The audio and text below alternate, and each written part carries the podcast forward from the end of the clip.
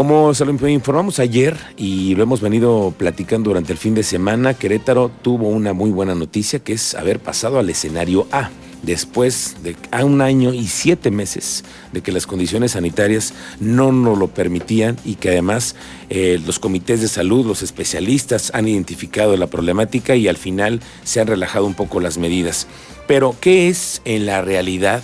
¿Cómo podemos vivir el escenario A? ¿En base a qué podemos determinar nuevas actitudes, nuevas acciones? ¿Se van las fiestas? ¿Se no? Por eso lo vamos a platicar con quien es el responsable de pues emitir los acuerdos y emitir los reglamentos y que además que se respeten en esta ciudad. Arturo Molina Zamora es el secretario de Gobierno Municipal que está en el teléfono. Secretario, te agradezco que me tomes la llamada esta tarde. Muy buenas tardes. Muchas gracias, Miguel Ángel. Un gusto saludarte. Bienvenido de regreso a la radio y un saludo a tu auditorio y a la orden. Gracias, Arturo Molina. Este escenario A nos permitirá, em, por así decir, eh, adelgazar las medidas sanitarias, las medidas de restricciones en horarios, en las actividades que podemos tener comercialmente. Quisiéramos que nos pudieras ampliar de ello. Sí, fíjate que este es un fenómeno derivado de, del Comité Técnico de Salud Estatal. Por supuesto, nosotros en el municipio de Querétaro estamos dando siempre la prioridad al tema de la salud, pero lo importante es establecer cuáles son aquellas medidas en el ámbito municipal y pongo un caso, por ejemplo, el tema de los tianguis, ¿no? Eh, nosotros hemos estado generando varios criterios respecto al tema del aforo y hemos establecido, por ejemplo, que para el caso de los tianguis, eh, tener un, 75% de ocupación, un poco haciendo espejo con, la, con el escenario del Estado y buscando también esta sana distancia, esta medida, sobre todo en la parte de tianguis y de mercados, y buscando también primero privilegiar el tema de la salud y pidiéndole a la ciudadanía que podamos siempre tener este uso de gel, el uso del cubrebocas y esta sana distancia también en la medida de la posibilidad, sobre todo en el tema de tianguis de 1.5 de distancia entre cada uno de los puestos. ¿Cuál es el tema con el, asunto de la recreación, secretario? El tema de los bares, discotecas, los teatros, por ejemplo, que tienen un aforo hasta la semana pasada del 50%. ¿Cómo se amplían todo ello? Y además, en la víspera de que viene diciembre, ¿no? Hay que pensar también sobre que pues nos gusta juntarnos a todos y empiezan las pachangas y empiezan a organizarse la gente. ¿Cómo la Secretaría de Gobierno puede identificar todo ello? Sí, nosotros, eh, de, acuerdo al escenario A que estaba en un 50%, ahora establece un 75% de ocupación. Lo importante es, y, es un tema que hay que tener perfectamente claro, que lo que establece el escenario A es el cierre de acuerdo a la licencia de funcionamiento que se tiene, pero por ejemplo para el tema de centros nocturnos, todo el tema tiene que ver con la venta de alcohol hasta las 12 de la noche. Entonces, hay un margen ahí de la licencia de funcionamiento, que en algunos de los casos de algunas actividades es hasta las 3 de la mañana, pero el escenario ya establece que la venta de alcohol puede ser solamente hasta las 12 y ahí el área de, inspección y estas unidades COVID tendrán que buscar garantizar en el tema de inspección que se cumplan estas medidas para, para garantizar la salud de los asistentes. Es decir, hasta las 12 de la noche se pueden vender bebidas, pero si el lugar tiene su licencia de funcionamiento con un horario hasta las 2, 3 de la mañana, ¿cuál es el horario máximo que tiene alguna licencia, secretario? Es el hasta 3 de la mañana, es el, digo, el, el, reglamento de funcionarios de establecimientos mercantiles establece una serie de horarios diferenciados, pero el caso de centros nocturnos es hasta las 3 de la mañana, pero el mismo escenario A es una medida estatal, es solamente venta de alcohol hasta las 24 horas. Secretario, ustedes tienen también eh, dentro de su jurisdicción el estadio corregidora, el fútbol y además los estadios municipales, el, nuevo estadio que se encuentra también. Eh, el tema del aforo, ¿cómo se va a regular? ¿Cómo vienen las nuevas medidas para este escenario A? Sí, vienen, digamos, en, principalmente todo está marcado a un 75%.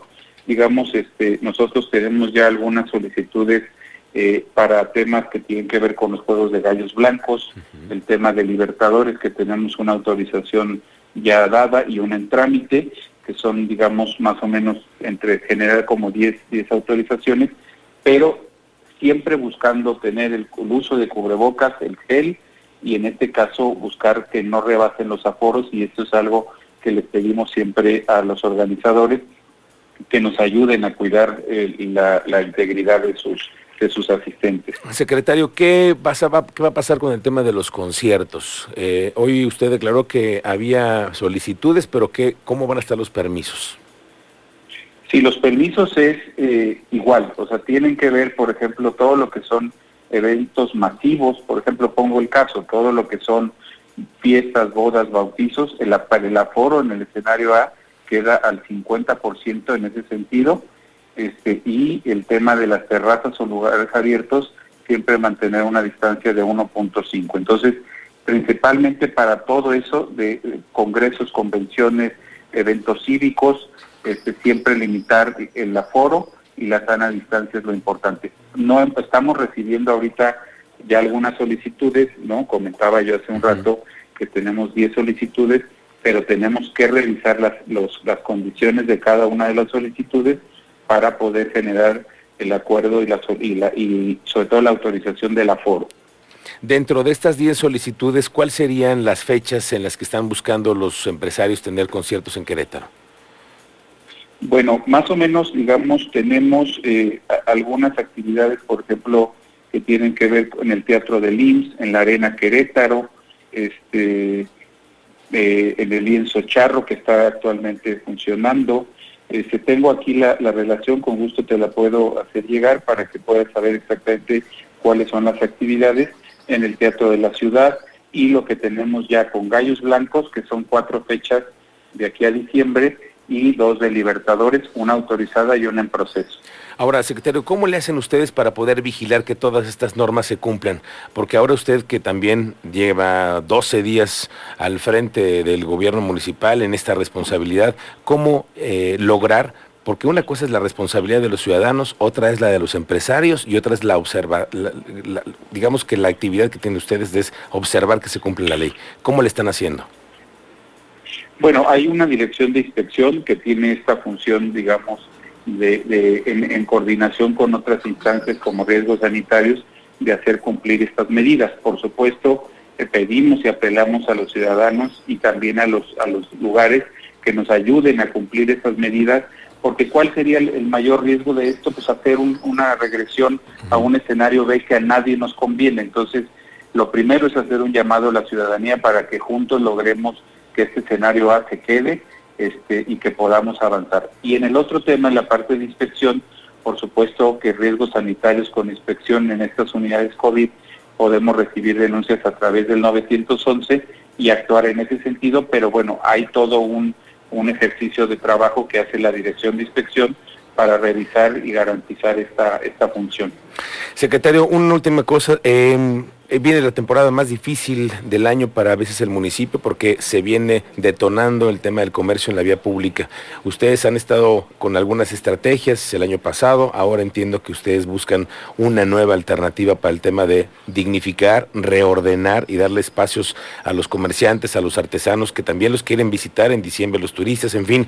Eh, en este momento, cuál eh, sería el perfil que ustedes buscarían para los próximos meses, mesas de trabajo, cómo le van a hacer para organizar a la gente que quiere vender en la calle. Sí, hemos estado ya teniendo unas reuniones con ellos, principalmente a, un sector, por ejemplo, que se ha un poco detenido es el tema de, fiestas tradicionales y juegos mecánicos. Entonces, en este, en este paraguas, digamos, de la reactivación económica, tenemos que buscar ayudarlos y esas son las alternativas que hoy estamos encontrando con ellos para reactivar también de manera, por supuesto, ordenada y que todas las, todos los sectores de la economía puedan ir funcionando y que vayan sintiendo que esto puede ir mejorando, por supuesto apelando a que es un trabajo de todos. No queremos sancionar a nadie, pero por supuesto, si nosotros ponemos todo de nuestra parte, podemos tener un escenario A lo más largo posible para poder reactivar la economía mucho más rápido. ¿Qué es lo que todos los ciudadanos requerimos? Reactivar esta ciudad que también tiene una complejidad y una dinámica muy distinta. Secretario de Gobierno, muchas gracias. Estamos pendientes y pronto platicaremos con usted más adelante de, de otros temas que vinculan a la Secretaría de Gobierno. Con mucho gusto estamos a la orden para el auditorio y también para ti y un saludo para todos, Miguel. Muchas gracias. Gracias, es Arturo Molina, el secretario de Gobierno Municipal, con esta nueva reglamentación que hay en el tema del escenario A. Ya lo escuché usted, hasta las 3 de la mañana se permite la actividad en cualquier centro nocturno que tenga esta factibilidad. En el caso de que exista una... Eh, digamos, una licencia de alcoholes solamente hasta las 12 de la noche la venta en Querétaro a partir de este fin de semana que comenzó.